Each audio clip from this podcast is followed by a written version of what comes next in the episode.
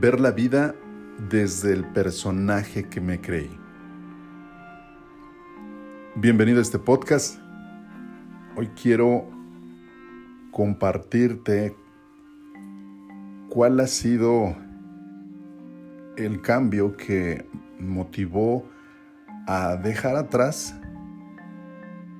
esa serie de actitudes, de conductas, de formas de pensar y de miedos que en el pasado determinaban pues mis resultados, creaba las circunstancias que tenía a mi alrededor.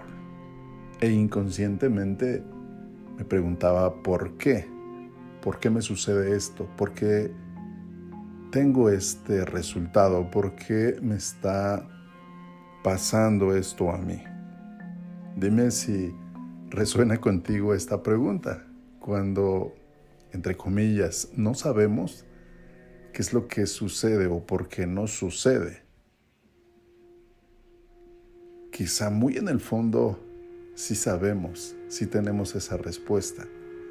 Sin embargo, en mi caso, actué con victimez e irresponsabilidad porque yo era quien creaba y generaba estas circunstancias. Entonces, yendo un poco a ese pasado, recordarás porque en otros episodios te he compartido que tuve una niñez y una infancia difícil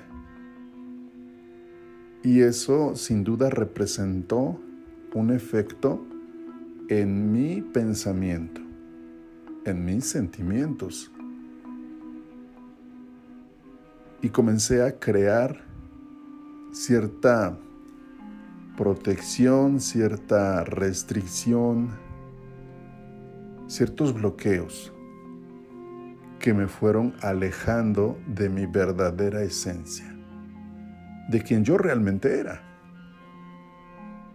Porque al inicio de mi infancia,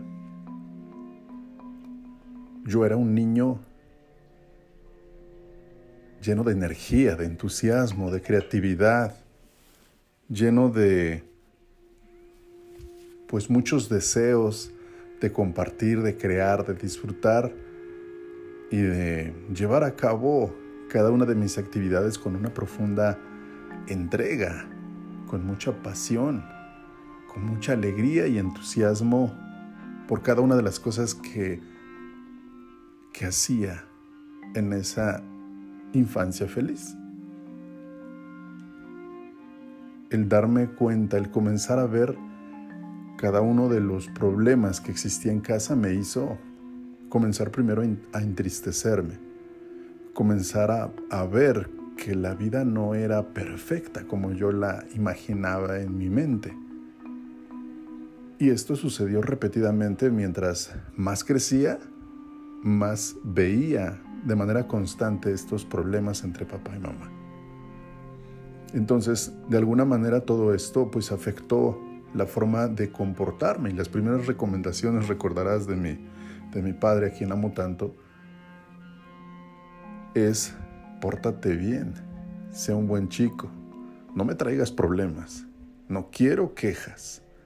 Y yo pues accedí a esas recomendaciones más por miedo que por eh, eh, querer ser así, me explico. Era un miedo que yo le tenía a mi papá. Entonces, esta actitud, este personaje comenzó a hacerse cada vez más presente en mí. Y entonces comencé a actuar de esa manera y creí que esa era la forma correcta la forma en la cual me podían aceptar. Primero mis papás, mi papá, mi mamá, y luego yo mismo creí que comportándome de esa manera iba a ser más feliz, más aceptado, porque no iba a generar ningún problema a nadie, por más que yo me sintiera incómodo o sintiera tristeza o sintiera que no estaba ah, de acuerdo con lo que me estaba pasando, lo que estaba sucediendo a mi alrededor, tenía que entenderlo y tenía que guardar silencio y calmarme, controlarme y mantenerme así, tranquilo, sereno, sin manifestar más que un sí o un no. Y la verdad es que esa esa personalidad me acompañó en toda mi adolescencia, en toda mi juventud, y se manifestó ya como una actitud de seriedad en mi época de eh, adultez, mis primeros años como adulto. A partir de los 22 años en adelante, mi actitud era esa, totalmente serio, reservado, tímido. Hoy sé que la timidez es una enfermedad y que me aleja y me frustra una y otra vez y me arrastra al campo de la derrota. Hoy lo sé. Pero este despertar fue hasta que cumplí los 45 años. Por eso mis dos primeros libros señalan este subtítulo, 45 años, el inicio de un propósito.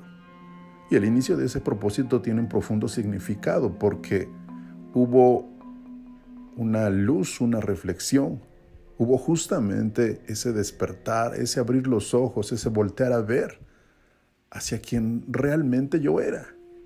Y esa esencia es la que existe en mi infancia. Esa infancia lastimada, esa infancia difícil, esa infancia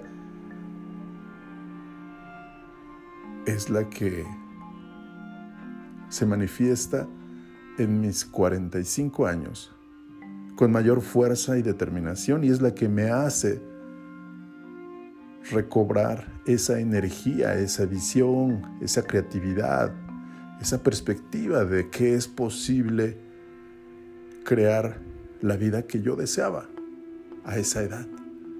Yo no sabía cómo, yo no, yo no me imaginaba cómo, simplemente me imaginaba la vida de niño, exitosa, llena de prosperidad, llena de valor, de significado, de ayuda, de muchas cosas bonitas que me hacían vibrar de una emoción increíble cada vez que jugaba.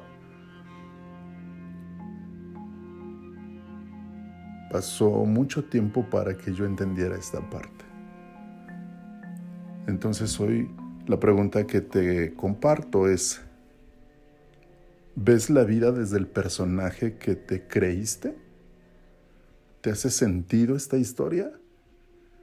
¿Te identificas también tú adoptando hoy una actitud, una conducta, una forma de pensar y de actuar de acuerdo a las circunstancias, de acuerdo a lo que crees que es correcto, dejando de lado tu verdadera esencia, el verdadero valor, aquello con lo que sí coincides y aquello que quizá renunciaste, como en mi caso, por primero agradar a papá, por no llevar problemas a casa, por aceptar esa forma de ser a pesar de que sabías que no te gustaba y que tenías que reprimir las emociones desde la felicidad, el estar alegre cuando llegaba y, entraba a, la puerta de, de, la cocina o del comedor o donde estuvieran mis papás y me daba cuenta que estaban discutiendo, entonces